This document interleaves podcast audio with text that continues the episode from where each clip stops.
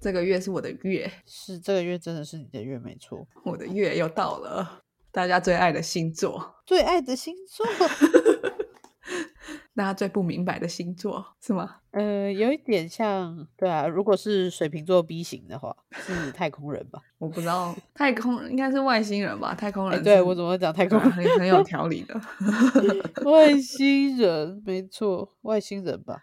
好，外星人是吧？我觉得今天带来的这几位人物呢，嗯，因为我只看他们的生平，我没有看他什么是自介啊，或是别人的访谈，对，嗯所以并不能说他是外星人。但确实有些人的绰号是疯子啊了，嗯， 那我很期待。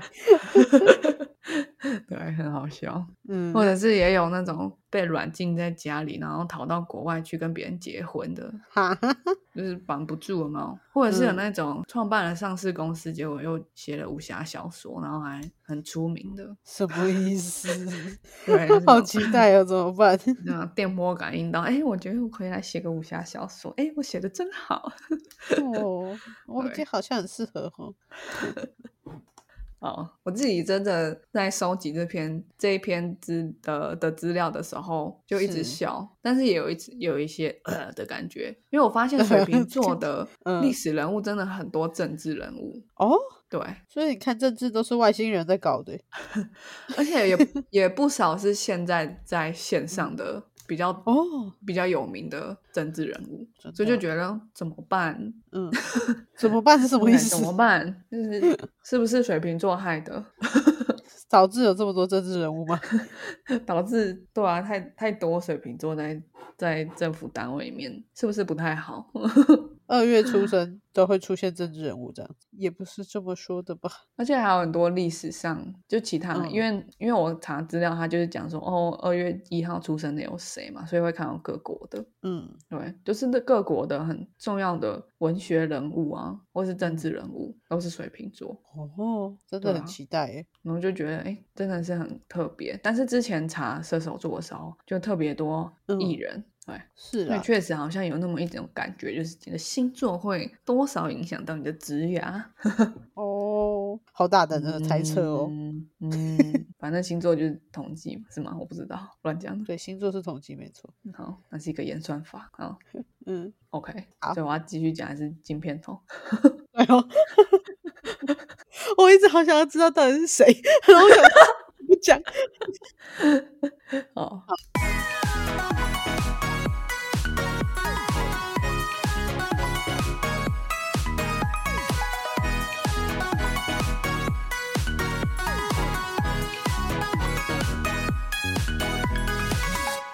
我不知道我老的时候世界会不会爆炸。但我知道再不说出来我就要爆炸啦。我是 Alex，我是炫。好，终于，终于哦，好，但是按照那个我们之前的格式，我会先讲一下水瓶座的故事嘛，嗯，然后才讲说，哎，既然他这个故事怎么出现了，他就会有什么样的特征。然后嗯再再举例说，诶，那有哪一些历史人物有这样的特征？对，有没有？嗯所以我先讲一下 水瓶座的故事，我觉得很很好笑。我本身对星座没有那么迷，所以有时候在做这一嗯集的资料的时候，我就会稍微觉得有点烦。可是我在做水瓶座的时候，真的觉得很嗯好笑。我觉得不是因为我是水瓶座，因为没有人会那么想要笑自是自己的星座嗯嘛。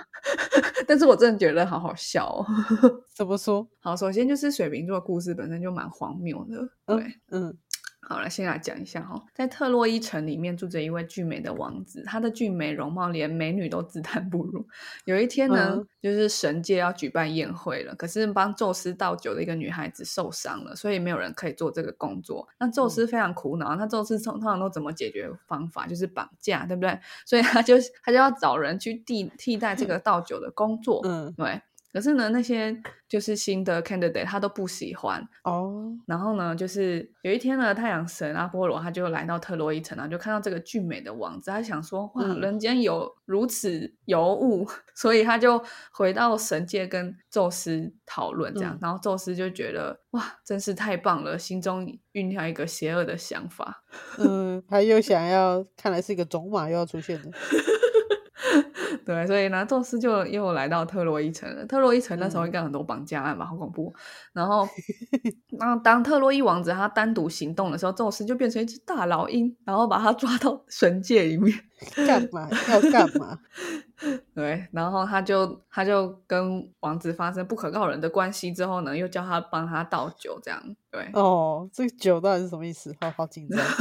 嗯你们这很荒谬啊，对啊。然后因是嗯为啊王子就被掳走了嘛，然后宙斯是神，没办法，所以在他只好就就是一直帮忙倒酒。可是他同时嗯又很想念他的家乡啊，想念他的爸爸，也很想念他，国王很想念他嘛，对不对？然后宙嗯斯就觉得、啊，我的小可爱真可怜，一天天的消瘦。所以呢，他就他就去告诉国王说，哦，其实你儿子过得不错啊，就是有我嗯照这样，他还送国王几匹神马送送给他当礼物。嗯哼，哦，大家都要接受宙斯哎、真的是他就是万神之神嘛。对。 然后他偶尔也让他的，就是让这个王子回嗯去看他的爸爸，但是一定要回来倒酒。这这居然是一个工作，嗯这对到底是倒酒到底是什么意思啊？你不觉得很有然后衍所以生水性瓶吗其实是酒瓶，就是就这个星座就是特洛伊王子在天上倒酒，哦，一直倒酒是吧？这是他的工作星座是吧？ 对， 所以其实好应该可叫怜酒瓶座吧，那对就更强了一些。好像更符合诶。水好像还觉得、嗯、不够那种水瓶座的感觉。对，好，所以这个故事到底显现出来什么？我就每次都觉得这个解释好牵强，好像在周公解梦，但我就觉得很好笑。 嗯哼，就第一点呢，就是王子突然被老鹰抓走，直接从人嗯变成神了，这象征水瓶的意外性，就是他总是让人觉得啊，皮古利莎这样没总格力是萨不按牌理出牌，然后嗯 either 给你惊喜，偶尔给你一个惊吓，对，嗯那他得到的水瓶呢，就是水又有象征智慧嘛，所以他是，而且他要再把智慧 倒出来，所以他是一个乐于分享智慧的人。哼，嗯哼嗯哼，哼，然后就是真的很牵强。然后第二点就是他在神话中是俊美的男子嘛，比就是男生美起来就没女生的事了的这种超美的男子，对，所以嗯水瓶座里面有很多帅哥美女，对。当然不包含我了哈。然后第三个， 你的沉默让我觉得我要讲一下，吐槽一下自己。 哦，然后再来第三个，他的他的工作其实就像现在的牛郎一般嘛，他要帮众神倒酒，造做个酒，嘿，做个酒醋的工作， 对。那嗯 他还要当一个，就是在他要当一个 party animal，对不对？所以对他喜欢在团体中穿梭。水瓶座嗯他们不见得是团体中的主角，但是却让每个人都开心。嗯，嗯哼，你再再度沉默了，让我觉得好好难堪哦。 那应该不是因为我，你有其他水瓶座朋友，对不对？我是不太了解，就是水瓶座是不是还有另外一些特点，例如说特别的嗯呃， 特别的什么？特别的特别的呃，自我认知特别好。哦，应该有吧？ 对啊，很在意自己的外表，就觉得自己值得在意。嗯，然后水瓶座的符号是那个波的形状嘛？对对，那水波是一个什么样的东西？就是一个不断远离中心的东西，所以它就是一个哦非主流，然后它不愿成嗯为焦点，这样它有一种远离中心的特质。那这样的嗯人就善于创新跟改革，那他整本身就会有又反骨又叛逆的精神，嗯哼，有没有、那个？合理合理。就是点都连起来了嘛。占星就是这样，占星就是明就没有规则，然后硬强加出一些规则。那逻辑本来就是人创造的嘛。 是啊，对啊，然后还有嘞，就是水瓶座虽然他喜欢交朋友，可是他同时也很重视个人的独特性，然后嗯哼他乐于创新嘛，然后他喜欢 对，在科技发展中不断改良与求新求变，它可以创造划时代的产品或革命性的理念。嗯哼，听起来就是了不起的怪咖这样。就是跟一般的星座很不一样，它非常多，就是在一群人里面，你会觉得说它可能比较美，但是在水瓶座的，它都是占所有特质的极端。什么意思？就例如说美，每个星座都有嗯美女，但是水瓶座的人特别的美。然后，嗯、例如大家都有艺艺术天分，但是水瓶座的人特别有艺术天分。大家都偶尔会有哦新点子，但是水瓶座的人新点子特别的怪又特别的多。 哦，比较极端一点。比较突出。对，什么事情都要做到很极端化，这样 嗯，想象你是一个被掳走去倒酒的王子，你应该会心里面疯了有吧很多对啊，应该会坏掉吧？ 一定会坏掉的。好，多崩坏呢？对啊， 要是好我，色哦哇，天啦，我们连录两集都爱发情，是不 是？ 我是不知道了。嗯 OK，嗯好，那第一个就是要证明有帅哥美女的存在，就是嗯邓哼丽君。哦，可以，可以，可以，嗯哼可以，可以。那我们知道邓丽君她出生于云林嘛，那她她到底有多指标性呢？就是嗯华语流行音乐曾经以台湾为一个最指标性的市场，对不对？对，没错。那她又是其中的最具代表性的人物，佼佼者中的佼佼者。对你甚至可以去问很多美国白人或是其他老嗯老先生好了，他他听过的唱华语的歌手是谁，他们就会讲邓丽君。哇，到现对在就是对岸现在发展出了那种 AR 技术，它也一直在什么春晚啊，或者什么，就是请邓丽君来唱歌，做一个模拟，对就啊，她一直活在大家的心中，这样子。他就是一个华语跟华人的音乐，就是一个代表人物、指标性人对物。对，超级，我觉得费玉清也是啊，嗯，但他不是水瓶座，而而且他还没有那个，他还没死。对， 对，我们今天都是讲要去天上做星星的人，嗯比如说特洛伊王子。对， 好，然后第二个人就是你很想知道绰号是疯子的人是谁，是是是是谁？你听过他名字，但你不知道原来那是一个名字。哦，对，什么啊？它符合什么水瓶座的特性？就是它不按牌理出牌，它会带给人们惊喜或惊吓。嗯但这边应该是惊吓，因为他绰号是疯子嘛，所以应该是惊吓，不是惊喜。对，嗯嗯嗯，他叫邱清泉，清邱泉清泉，我倒是真的没听过哎、嗯，对。可是你听过清泉冈机场、哦，真的哎，为什么？清是他泉的冈名字基吗？地？所以是他吗？就是他，就是就是这个人。这为什么？为啊什，no 么他 hito 干了什么事？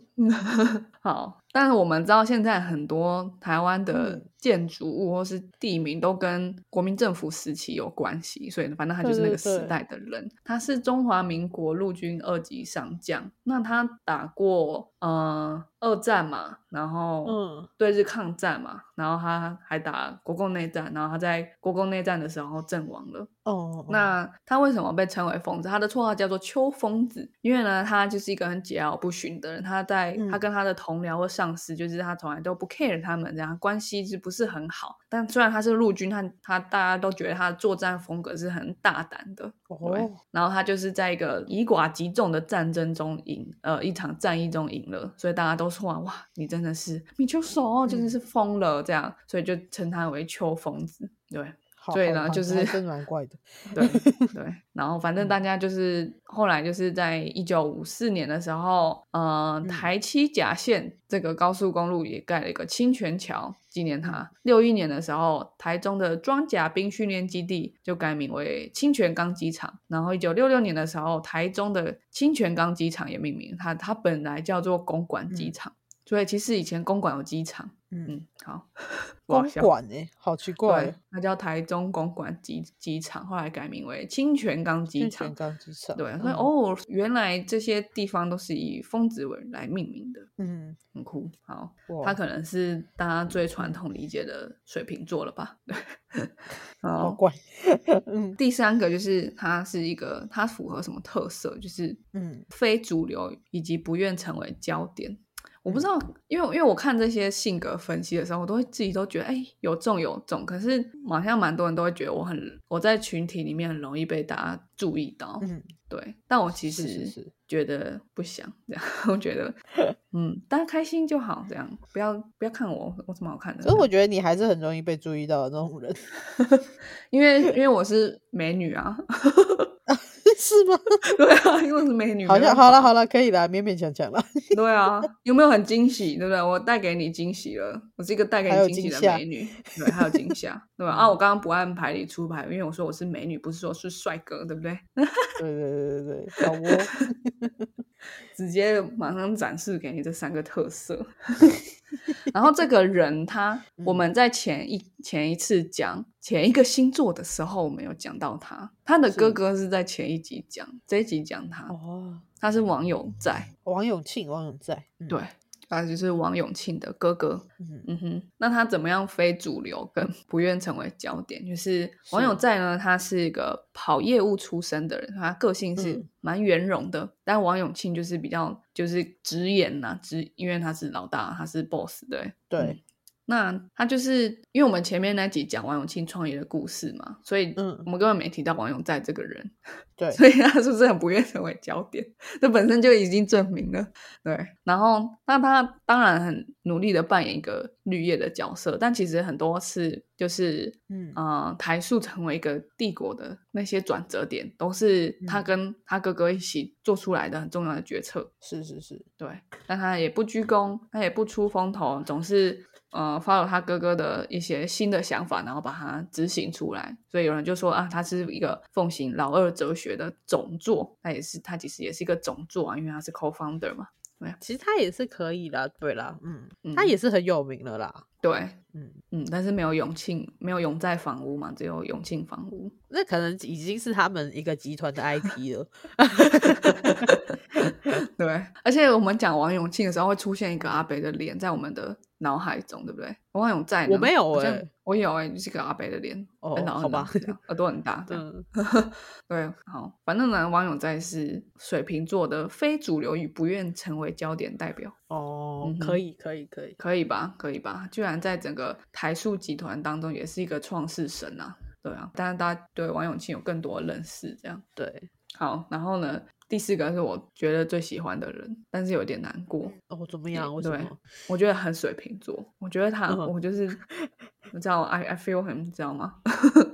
嗯，对，嗯，他的他的符合特性是什么？他是水瓶座能让每个人都开心的代表。 嗯，是什对么？？他叫许不了，就是可能阿妈听哦到会笑的，会心一笑的一个人物，嗯一个，有谐我听星。 过你也听过哈？你对有没有对听对过？好， 抠尾料啊，我知道这个人，哎对对，扣尾料。嗯对他本名叫叶铁雄，然后他出生的时候家里非常困苦，就是困苦到没有嗯牛奶可以喂他，只能喂他喝水这样。哦，好可怜，嗯，对，所以他后来被送去给嗯、呃就是做杂耍、做特技的一个一个 family 这样，嗯他在那边被养大。然后他也不喜欢读书，他去小学只念了一个学期就逃逃学了。对，然后他后来呢，就在王中强特技团，他就嗯开始学习魔术、学习杂耍这样。然后维基百科的记录是，哦，他十二岁的时候就可以 嗯表演吞乒乓球，这样他可以吞好几颗哇哦乒。乒乓球，然后还可以喝水，这样，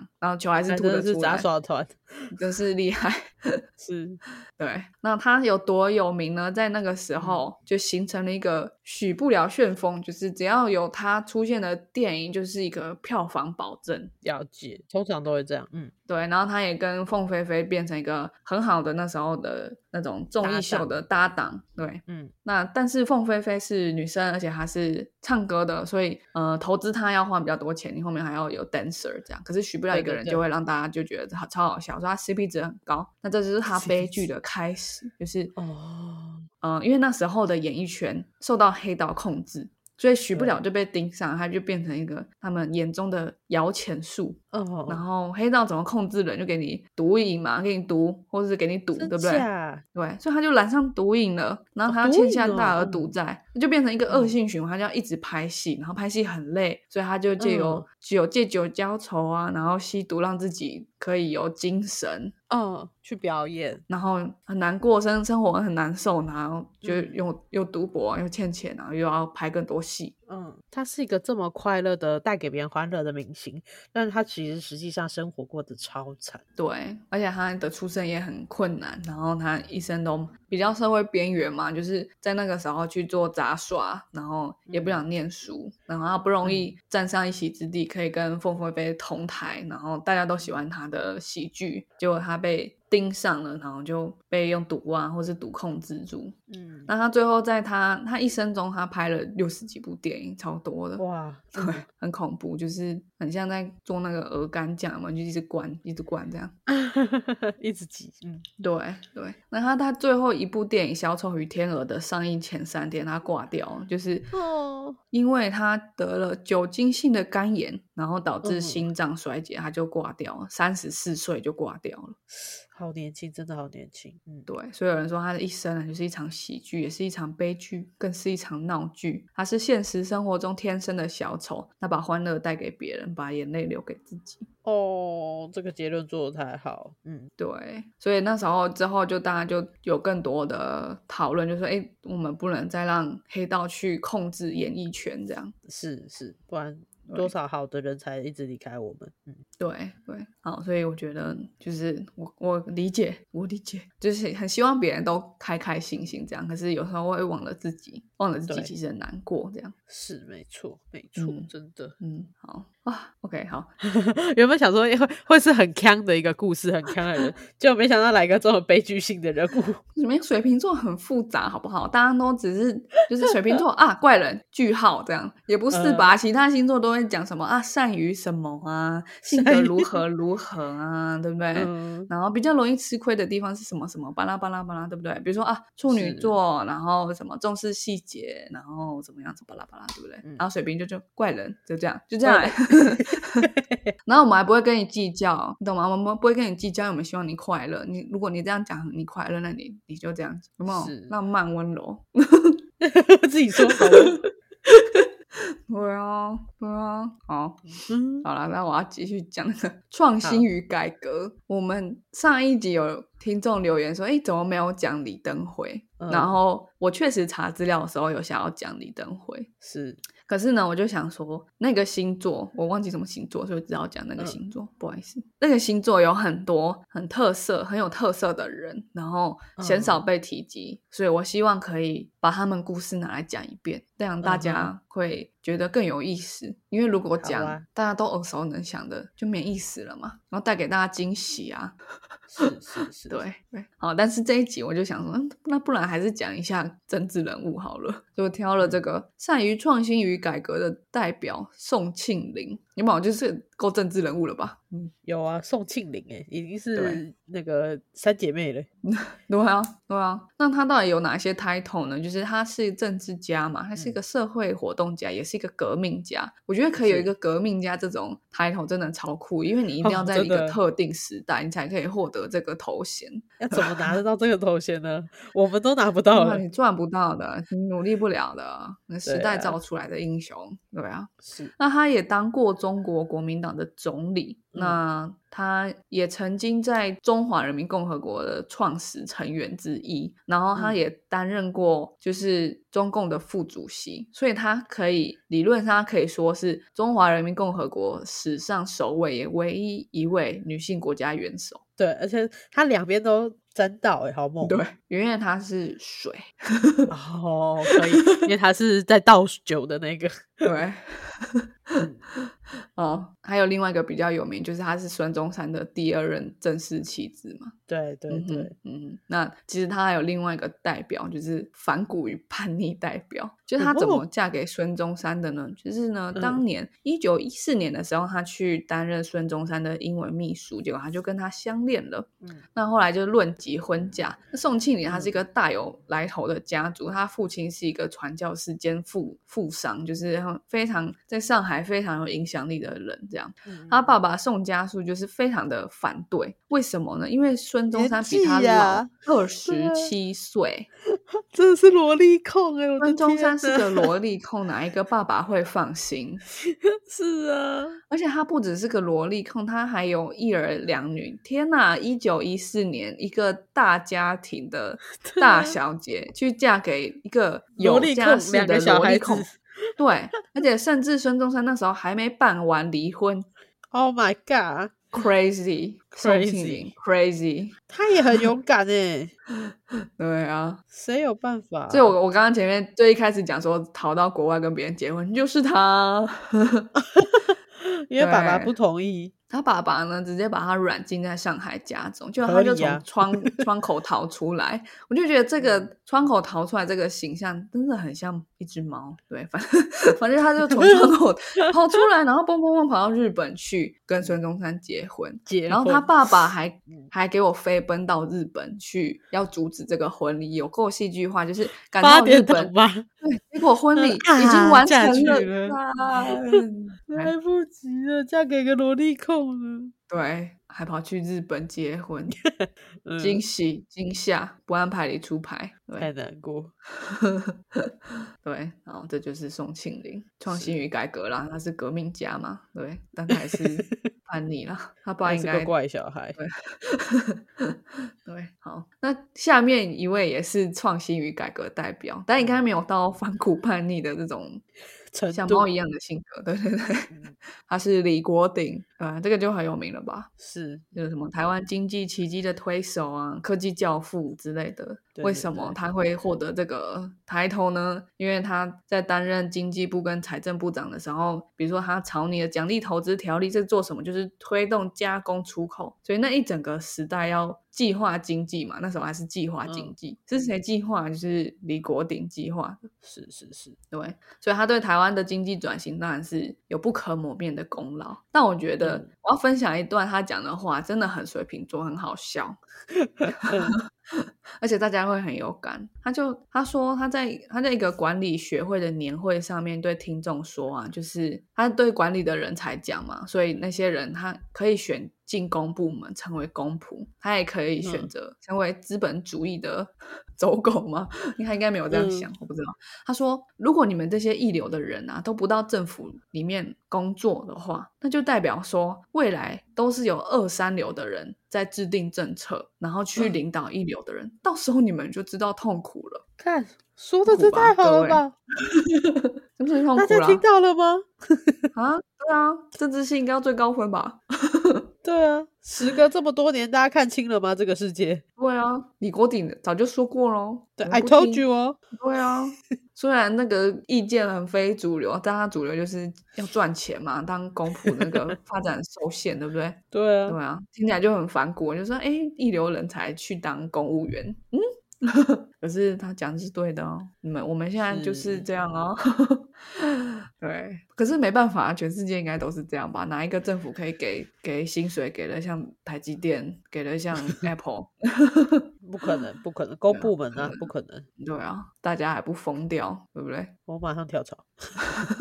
大家都要成为公仆了，对啊。是啊，好，最后一个就是嗯要讲创设了上市公司，然后给我去写武侠小说的人。谁？金 庸吗？对，金庸没有吧？他就是一直写小说，这么不受框架的人，就是他就是水瓶座中的水瓶座啊！我觉得，谁？到底 是谁？对，他是一个水瓶座所谓创造划时代产品的代表哦，他叫温世仁。哦，这个我真的不知道。然后不好哦真意的思？吗？ 是哦嗯，好，他是台北人，他的身份呢是那么久以前就会有斜杠，他是企业家与武侠小说作家。嗯哼，真的很酷哦！邪我也想要有这种。 对啊，他创办金宝电子，这样可以吗？哦很很，就是他。对嗯，那他也当过英业达集团的总经理，还有副董哦事长。对，温室有个基金会啊，嗯 我以为有基金会比较有名。气伤头文诶、酷哦。对哦，他真正热爱的是创造创作， 他创造划时代的产品啊，因为他一九七二年的时候呢，他还在念台大电机所的时候呢，他就跟林百里一起组装出全台湾第一台个人电脑，就自己在 lab 里面做出一台电脑这样。甘拜哦下风，做出这台电脑，不是说什么去买什么 IC 版组装起来，不是哦，是做出一台电脑。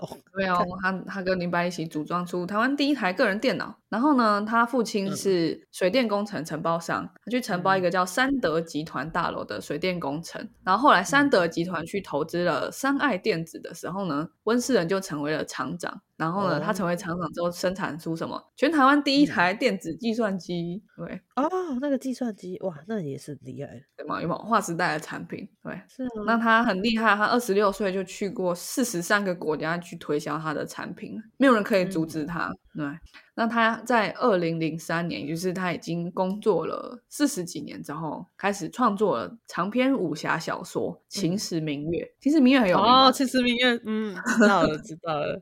对他做什原么来都好是厉害他哦，对吧？嗯这也是一个划时代的产品嘛。 对， 哇，嗯，讲嘛，是一个没有框架的灵魂。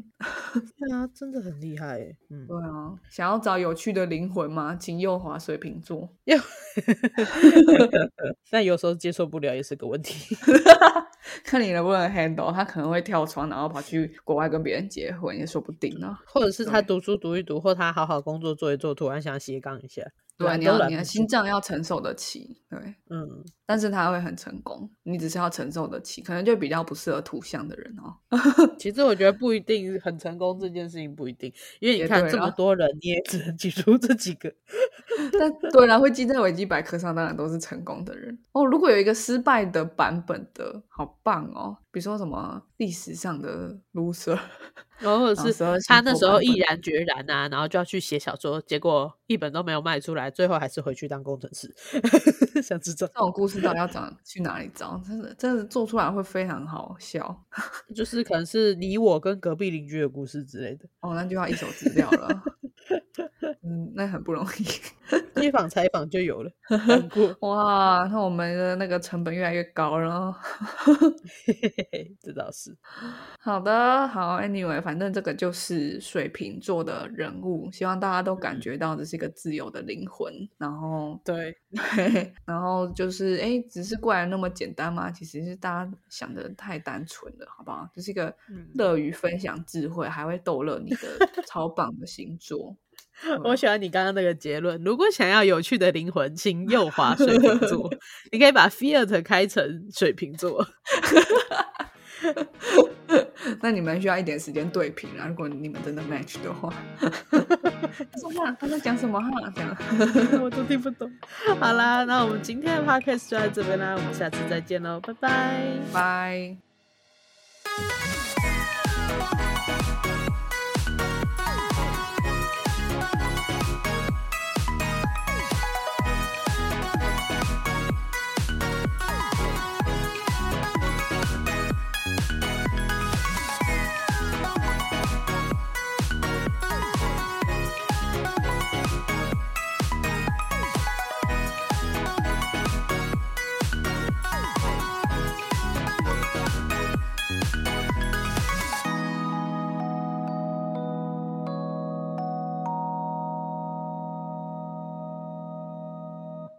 感谢收听到最后的你，现在立马按下关注并开启通知。也欢迎点击本集留言连结，让我们知道你的看法。如果你连这句话都听完了，是不是该关注我们啦？啊，如果你已经关注我们了，是不是该 follow 我们的 Instagram 啦？啊，那如果你已经发了我们的 Instagram，是不是该赞助我们啦？啊，如果已经赞助我们了，那我们谢谢你啦，拜拜拜